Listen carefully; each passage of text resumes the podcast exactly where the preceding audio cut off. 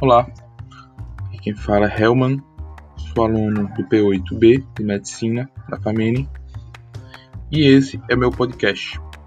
Vamos falar sobre um tema muito importante que é a violência racial e de gênero e vou demonstrar para vocês a minha opinião e os principais pontos no qual eu acho sobre esse tema que vem dando o que falar nesses últimos anos.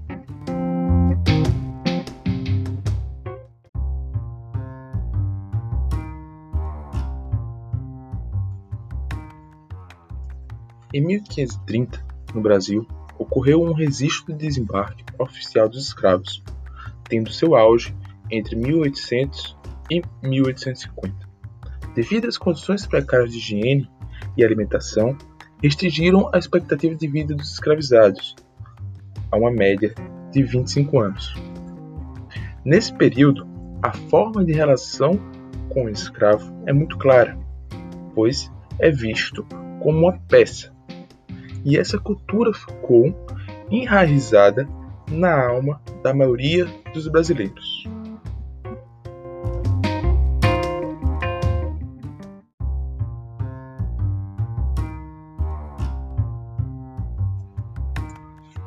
Na segunda metade do século XIX, o Brasil contava com uma grande população negra, intensificação de fugas e formação de quilombos, além da grande pressão internacional pelo fim da escravidão.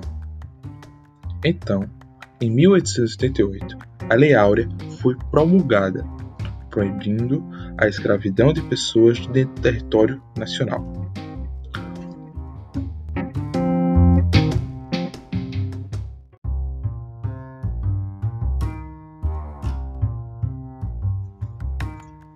O Brasil foi o último país ocidental a instituir a escravidão, representando um ato de liberdade, embora o país não se demonstrava preparado para absorver os escravos postos em liberdade, pois não se criou um sistema de políticas públicas na sociedade, garantindo a essa população direitos humanos, como moradia, saúde e alimentação. Sem emprego, sem moradia digna e sem condições básicas de sobrevivência, ao fim do século XIX e a primeira metade do século XX, no Brasil, foram marcados pelas misérias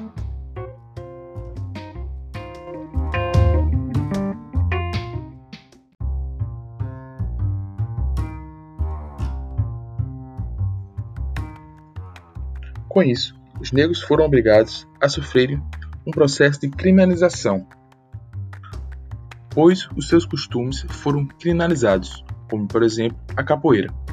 Além do preconceito da população, os negros sofriam também represálias do próprio governo, que alegrava um processo de embranquecimento da população.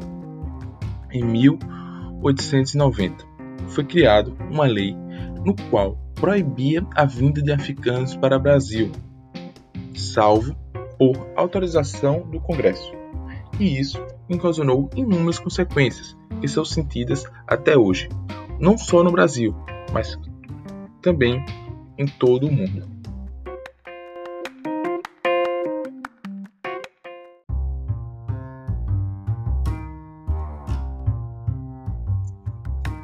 A conta do nosso passado está sendo vista nesse século. Depois de muita luta dos negros, a Constituição de 88 tornou o racismo um ato criminoso, e isso foi um grande avanço para a luta negra. Outros direitos, como as cotas, demonstraram que o sofrimento dos antepassados está sendo pago nos dias atuais. Porém, há muito o que ser melhorado, pois o racismo está presente no Brasil na vida de todos os negros. Há pesquisas que demonstram que todos os negros sofrerão, no mínimo, 10 atos de discriminação durante toda a sua vida, o que é algo revoltante, principalmente no quesito saúde, dignidade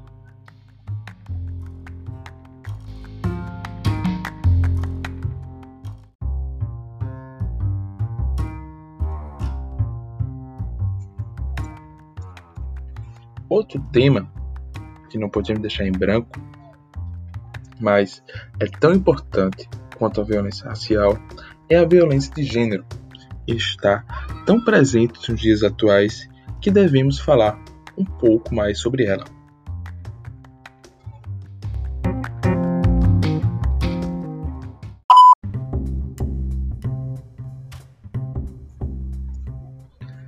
A Lei Maria da Penha veio consigo com o objetivo de diminuir o volume de casos de agressão que estava acontecendo no Brasil. Devemos nos lembrar que existem vários tipos de violência de gênero, como por exemplo a física, a psicológica e a moral, que está tendo bastante atenção atualmente, visto que há um aumento significativo dos problemas mentais e psicológicos em todos os brasileiros. E muitas vezes é devido a esse tipo de violência, principalmente a violência doméstica, no qual somente o casal que toma conhecimento.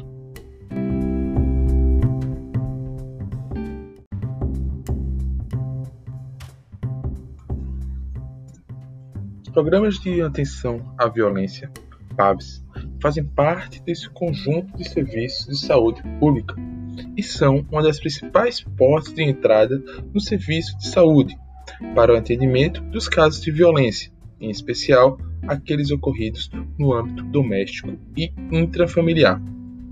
A formação das equipes e sua manutenção tem sido um dos grandes desafios.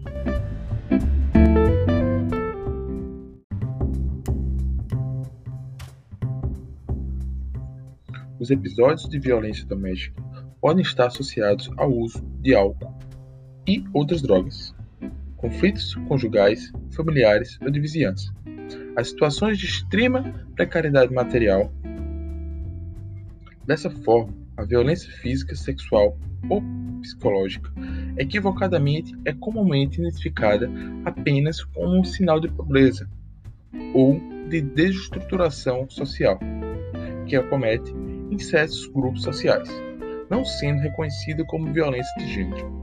Vencer essa visão reeducacionista permitirá conferir a esse problema social as definições que ele realmente possui, o que desfará a cortina de fumaça que encobre o sofrimento e o adoecimento físico e psíquico de mulheres e de crianças de todas as classes sociais envolvidas em tal situação.